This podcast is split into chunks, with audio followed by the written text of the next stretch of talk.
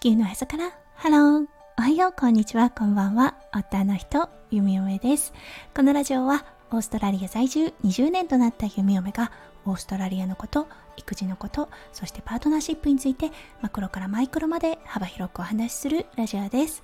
今日もこのラジオに遊びに来てくださってありがとうございます。今日は11月23日木曜日ですね。皆さんどんな木曜日の午後お過ごしでしょうか？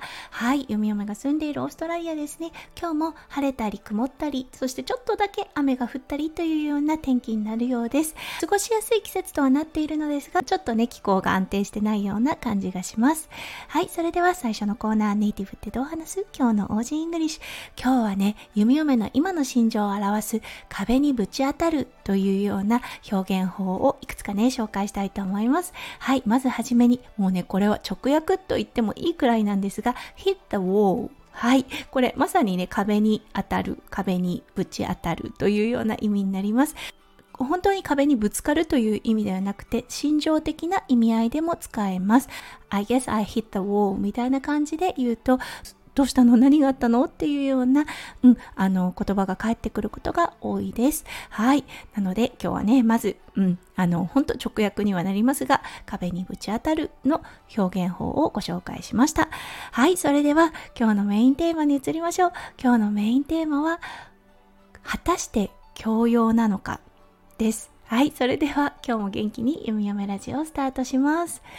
正直読み読め今あのとても壁を感じています、うん、というのは習い事良かれと思って始めた習い事ですね息子くんも興味があって始めたサッカーであったりあとは音楽に関しては弓嫁が教えられないエリアになるので早いうちに音楽っていうものに触れてもいいのかなと思って始めたはい音楽とサッカー。この2つが弓嫁の中で今障害になりつつあります。はいっていうのは息子くんがもう本当にあの何でしょう。例えばアクティビティで少し失敗をした。そう。あとは勝ち負けのあるアクティビティの場合ですね。そう。その時にあの負けてしまった場合もう本当に本当に盛大な感触を起こします。うん、すごく泣き叫ぶ状態、あの自分をコントロールっていうことがまだできない年となるので、そう、ただただ泣いて怒るということでそうそして先日そのようなことが音楽教室すごくね楽しんでいたのですが音楽教室でありました。そうそれはねあの追っかけっこをする。そうそしてタッチをする。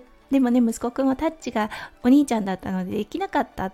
それでも一気に楽しんでいたことがもう、ま、真逆な状態になってしまいはいああどうしたもんかというような感じになったんですね。そう年齢的に難しい年であることは理解ができています。そうあの勝ち負けということにこだわりを持つ時期そしてまだね感情のコントロールがうまくできないという年頃。はい。なのでね今このままサッカーであったり音楽教室を続けていくことが息子くんにとって弓嫁の教養なのかそれとも後々プラスになるのかというねもうものすごく何でしょうジレンマを感じ始めてるんですよね。というのはね弓嫁自身だったんですがそう水泳がすごくしたくって水泳を始めました。でもね水泳が嫌になった時期があってもう行きたくないとお母さんとお父さんに伝えたことがあります。ただねその時にお父さんとお母さんの反応自分でやるって決めたんだから最後までやりなさいって言われたのを今でも覚えています。そうそれをね弓嫁はただ単に息子くんに繰り返しているだけなのかなと思ってしまう部分もあるんですね。そうあの育児に正解はない。これはもう本当に分かっています。だけどねその局面局面で一体どうすることがねあの息子くんの将来のためになるのか。もうねあの本当答えのない質問を自分自身に問いかけ一体弓嫁は何をしたいのかっていうような形になってきてしまっています。ねえ難しいなと思います。そう、こればっかりはね、やっぱりやってみないとわからないということはあります。ただ、一体どこから弓嫁がやらせたいであったりとか、弓嫁が強要しているということになるのかなって考えると、もうね、本当あれ良かれと思ってしたことがかえってマイナスだったのかなと思ったりとかあ間違った選択をしてるのかなとかもう本当にね自分で自分に問いかけ、うん、もう迷いの森にあのどんどんどんどん深みにはまっているような感じがします。多分先輩パパさんママさんたちきっとあのもう乗り越えてきた道だと思います。そう難しいですよね。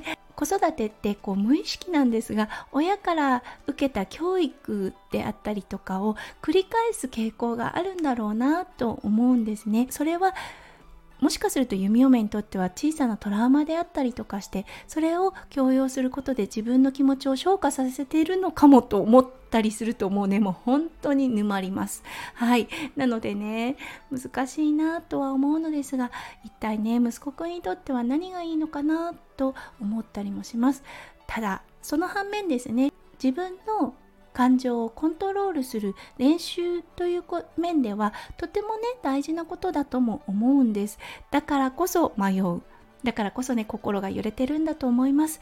はいということで今日はね弓嫁が今感じている壁についてお話をさせていただきました。先輩パパさんママさんたちは一体どうやってねその答えを見つけてきたのかなと思います。そしてね今現在弓嫁みたいに感じている人がいたとしたら本当気持ちがわかります。本当自分が試されているなというような感覚があります。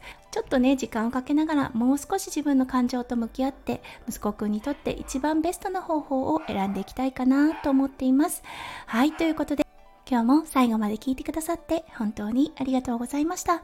皆さんの一日がキラキラがいっぱいいっぱい詰まった素敵な素敵なものでありますよう弓嫁心からお祈りいたしております。